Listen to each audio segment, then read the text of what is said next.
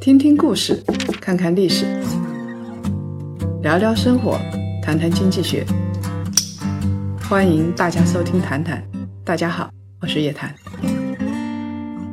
少说废话，不说假话，聪明人一起说人话，独立思考，理性投资，拒绝被洗脑。欢迎大家继续收听由叶檀财经与喜马拉雅共同推出的《谈谈》。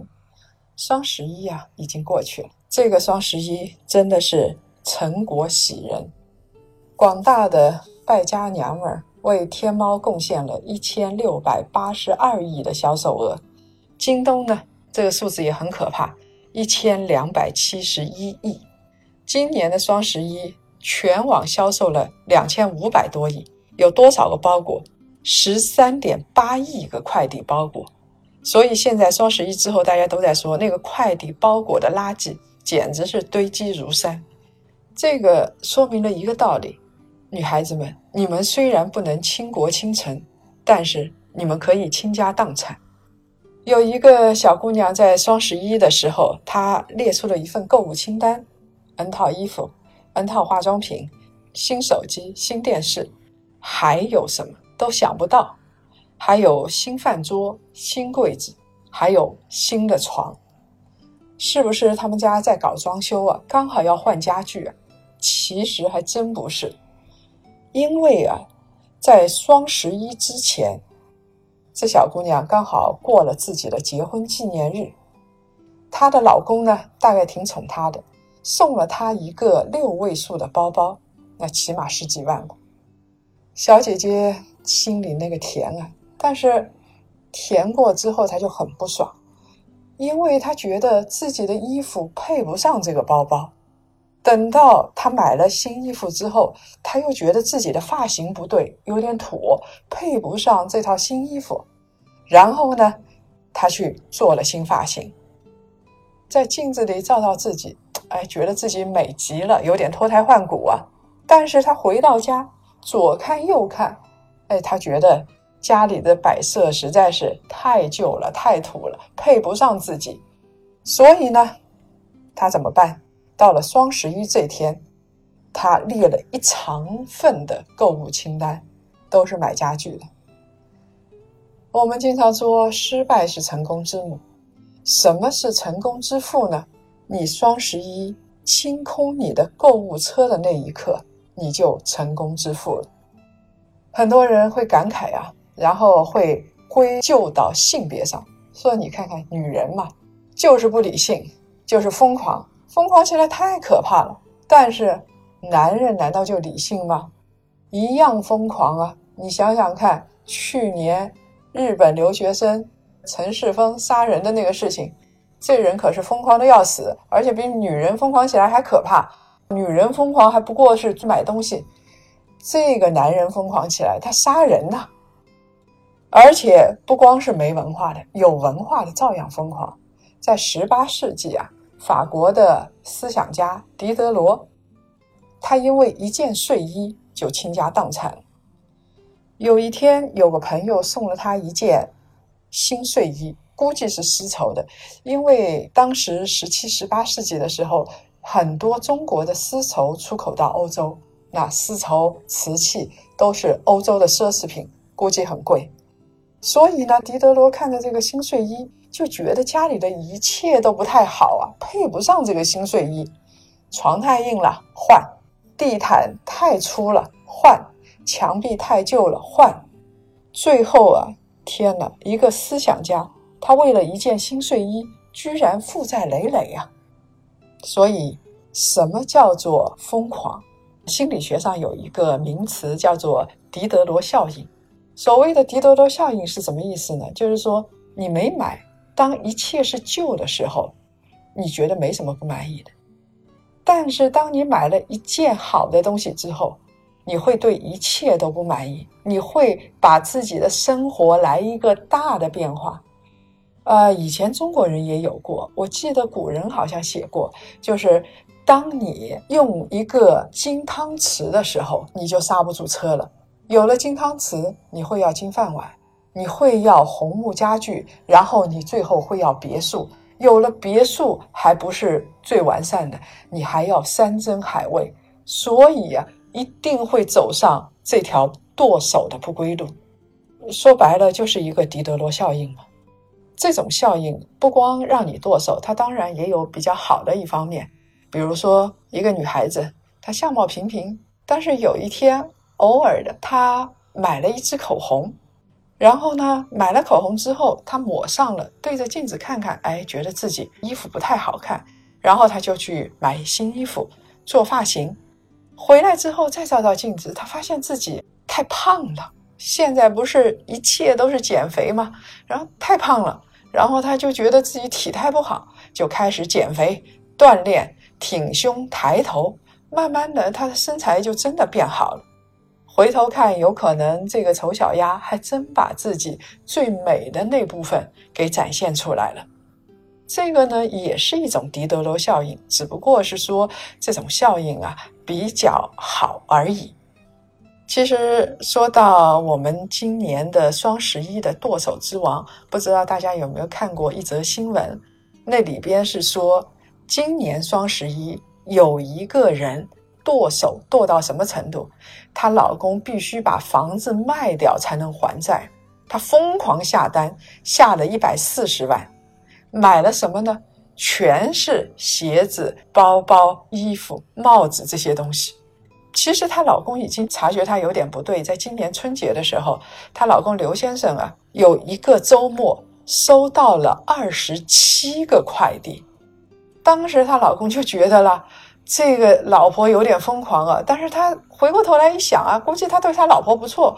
他说一件衣服也就几百块钱，一双鞋子也就几百块钱，自己好歹也是一个白领啊，一个月赚三万块钱，满足老婆这点消费欲啊，还是能够满足的。但是，他万万没想到，防火、防盗、防老婆，他最后没防住老婆的那只手啊。今年双十一，他老婆作到什么程度？家里三十多万的存款，十七张信用卡全用完了。这还不算啊，在网贷平台，他高额借款，估计就是有点像高利贷那样的借款，瞒着丈夫，而且向亲戚借钱。她说自己要理财，向亲戚借了二十多万，总共花了一百四十多万块钱。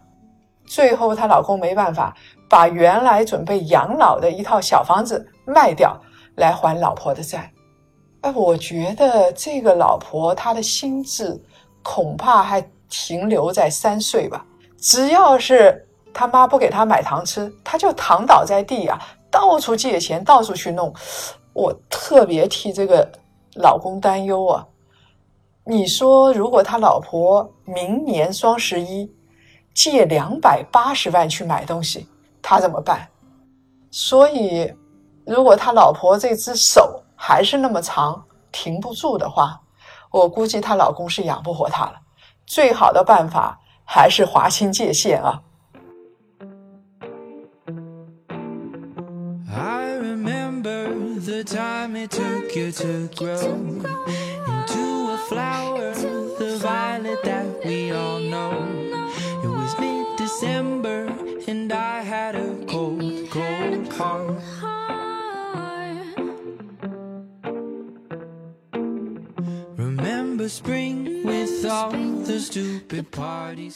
我们现在说双十一，好像女人消费败家娘们儿都是现在出来的。其实历史上是有的。我们说这个中国历史上也有，国外历史上也有。中国历史上，你想像明末，哎，那些高等的妓女，她们穿的衣服那都是华彩万分啊。记得那时候书上写，董小宛穿的那种红的绸衣服。就是只有几两重，然后在山上，别人看着就像仙女一样啊！我估计那个衣服要值几十两白银，三十两白银，二十两白银就够当时农村他们过一年的了。那法国也有啊，法国是时尚中心，当时福楼拜写了一本小说，挺有名的，后来还拍了很多电影，叫《包法利夫人》。这个包法利夫人啊，名字叫艾玛。她是一个特别淳朴的乡村女孩。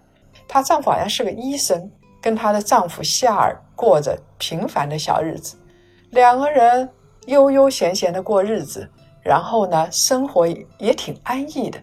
她对自己的小日子挺满意的，但是千不该万不该，他去接触了一帮那些当地的那些贵族、侯爵啊、子爵啊，然后去参加别人的舞会。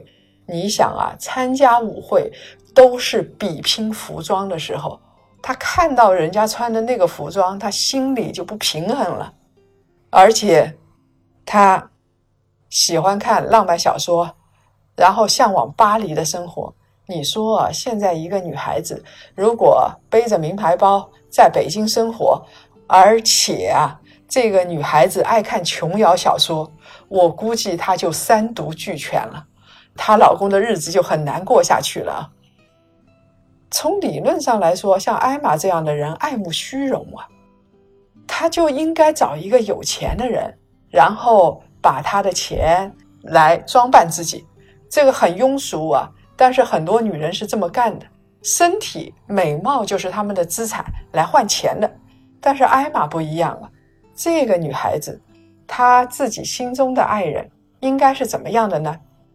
她心中的白马王子应该是。穿着轻绒的燕尾服，就是绒毛衣嘛，脚踏着软皮长筒靴，头戴尖顶帽，手戴长筒手套。所以呀，他给情夫买了一根十四个金币的银头镀金马鞭。天哪，一个马鞭十四个金币，我估计她丈夫要知道会吐血啊。然后她为了自己出门更好看，像一个贵妇人，她用十二米的黑呢子给自己做了一件长袍。一个浪漫的，一个浪漫的，然后虚荣心十足的女人，有一点点小漂亮，还要给自己花了钱不说，还要包养情夫。你想吧，她丈夫能过上什么样的日子呢？然后这时候刚好。有一个商人出现，这个商人叫乐和，就像我们今天的商人一样啊。他看到包法利夫人啊是一个买买买的剁手党，他就跟包法利夫人说：“你可以在我这儿赊账，你不用付金币，你只要在纸条上签字就行。”那我们刚才已经说了，你只要是不现场花钱付现金，每个人都觉得我买东西不花钱啊，所以。艾玛就买买买，买到什么程度？等到他快破产的时候，这个乐和给他送过来一张账单，这个账单上写的是窗帘、地毯、沙发套、很多衣服、各种化妆品、各种梳妆用品、各种手套，反正吧，加起来要多少钱呢？八千法郎。那当时包法利夫人的房子，他们小家庭。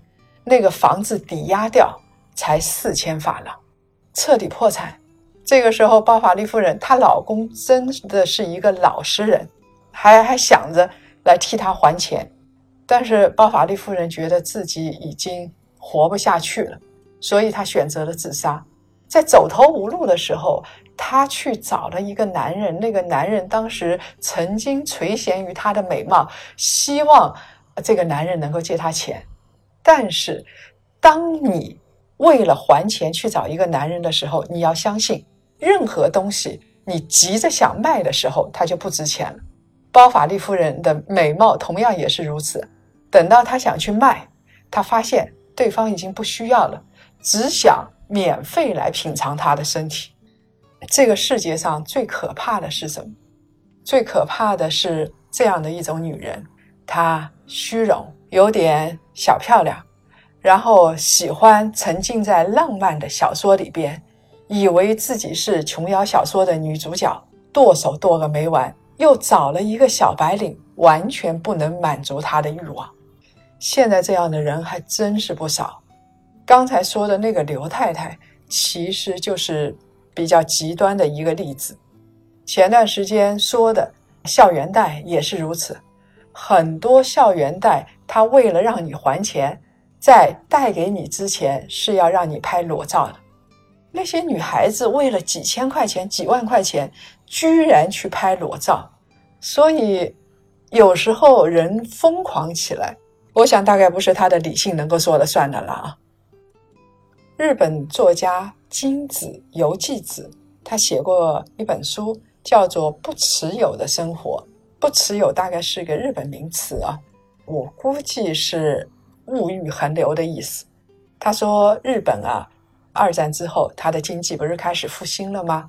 美国过去了，到了八九十年代就高消费，然后大家就是被消费牵着鼻子走。所以有一批学者对于当时的。物质丰富、精神贫穷的状态，所以当时有一批学者进行了深入的剖析，认为物质丰富、精神贫穷，提倡现代人应该给自己的物欲做减法。你不持有，并不是节俭。那从这儿来看的话，日本作家金子由纪夫写过一本书，叫做《不持有的生活》。不持有就是不一定要拥有。你喜欢了，你就拥有，你拥有的过来吗？这个男人有可能喜欢上千个美女，你拥有的过来吗？女人可能喜欢上万件衣服，你拥有的过来吗？日本二战之后经济复兴，大家知道美国过去了嘛？然后八九十年代就进入了高消费的时代，大家就被高消费牵着鼻子走。哎，我到日本去的时候看到过他们那些家庭妇女，然后大家一起比，也是比比衣服。比包包，看看谁的这个奢侈品比较多。大家不知道有没有看过日本的动画片叫《蜡笔小新》？其实蜡笔小新的妈也是老是跟他的邻居去比，我今天买了一个什么包啊，我今天买了一个什么衣服啊。当然，她给她丈夫买的衣服都是几千日元一件的，非常的便宜。那么，我们自己真正需要的东西是什么？当我们买买买的时候。其实我们已经忘记了自己真正想要的东西到底是什么，因为一件东西便宜打折，我们就买回来了。所以，难道说我们需要的是打折的物品吗？自己买的东西，其实自己并不真正喜欢，你也就不会好好珍惜。如果你真正喜欢的精品有一件两件，你一定会好好珍惜。这就是不持有的核心的要义。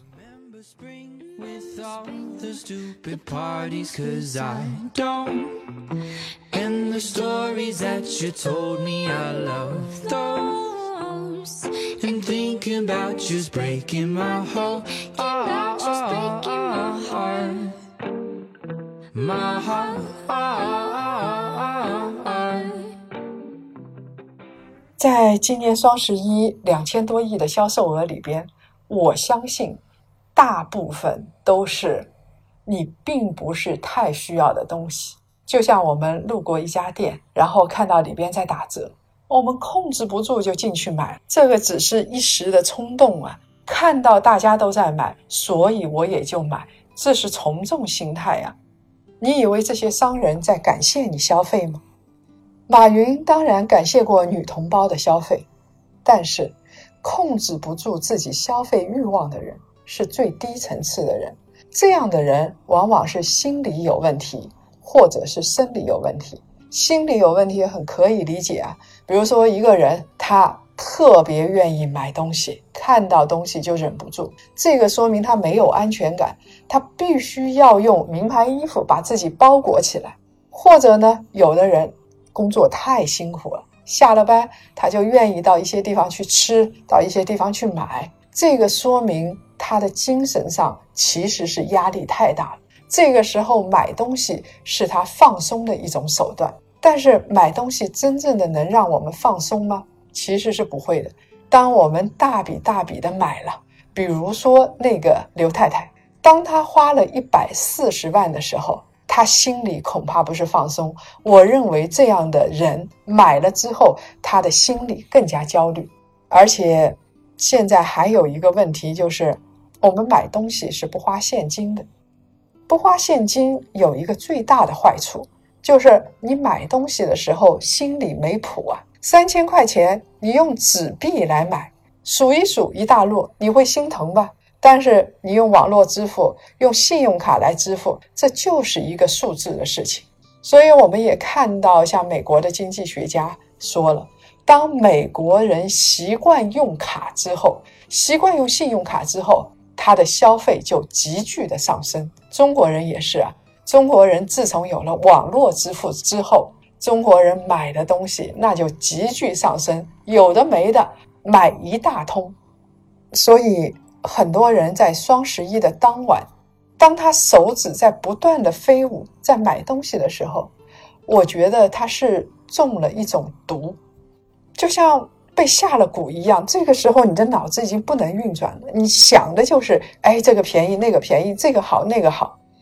但是等到冲动过了之后，双十一过了之后，当我们看到一个个包裹的时候，我相信很多人不是成就感。说实话，你包裹多有什么成就啊？你如果是那个给人家寄包裹的人，商家那才是成就啊。你一个收包裹的人，双十一你收到那么多包裹，这绝对是一种失败啊！不管是你的人生、你的控制力，还是你的心理，当你面对着二十七个包裹的时候，都证明着你有一个失败的人生。说到底，还是那句话：买错了是剁手，买对了呢，就是生活投资。我们今天说的双十一两千多亿那个消费。其实就是告诉大家，这是一个非常简单的一个心理。这个心理商家是运用的很熟练。比如说，以前没有电商的时候，那些大的百货公司年末了也打折，然后也在门口不停的吆喝。只不过那个时候没有电子支付，大家付钱的时候心里还是抽抽的。现在就不一样了。什么东西才是一种最好的消费方式？就是把钱用在刀刃上，该花的花，不该花的坚决不花。当我们的钱获得的是尊严，是我们的理智；当我们的钱花出去之后得到的确实是我们最喜欢的东西，那这个钱就花的值啊！让你的钱换一种方式，好好的。陪在你的家人身边，这不是一件更好的事儿吗？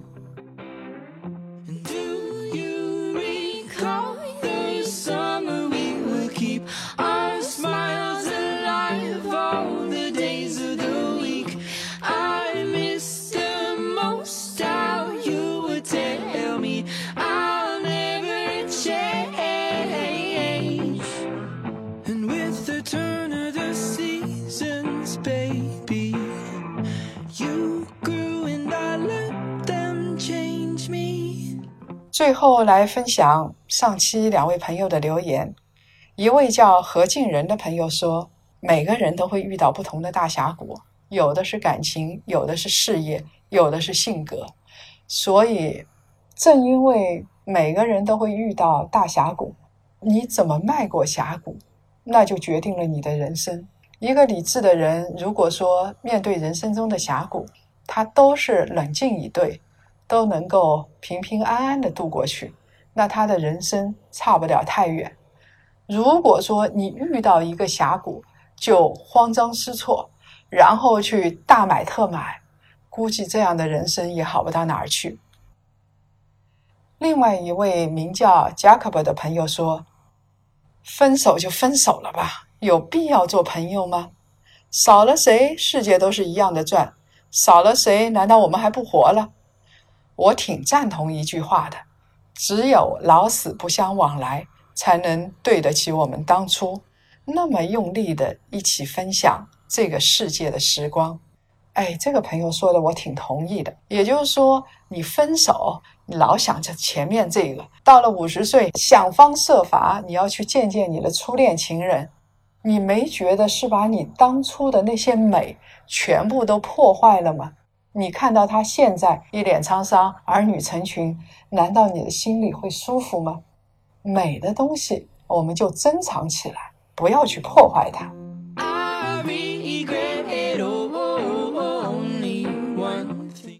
如果各位想了解更多财经经济类资讯，请搜索拼音谈财经，或者呢关注公众号夜谈财经。下周五下午五点同一时间，我们不见不散。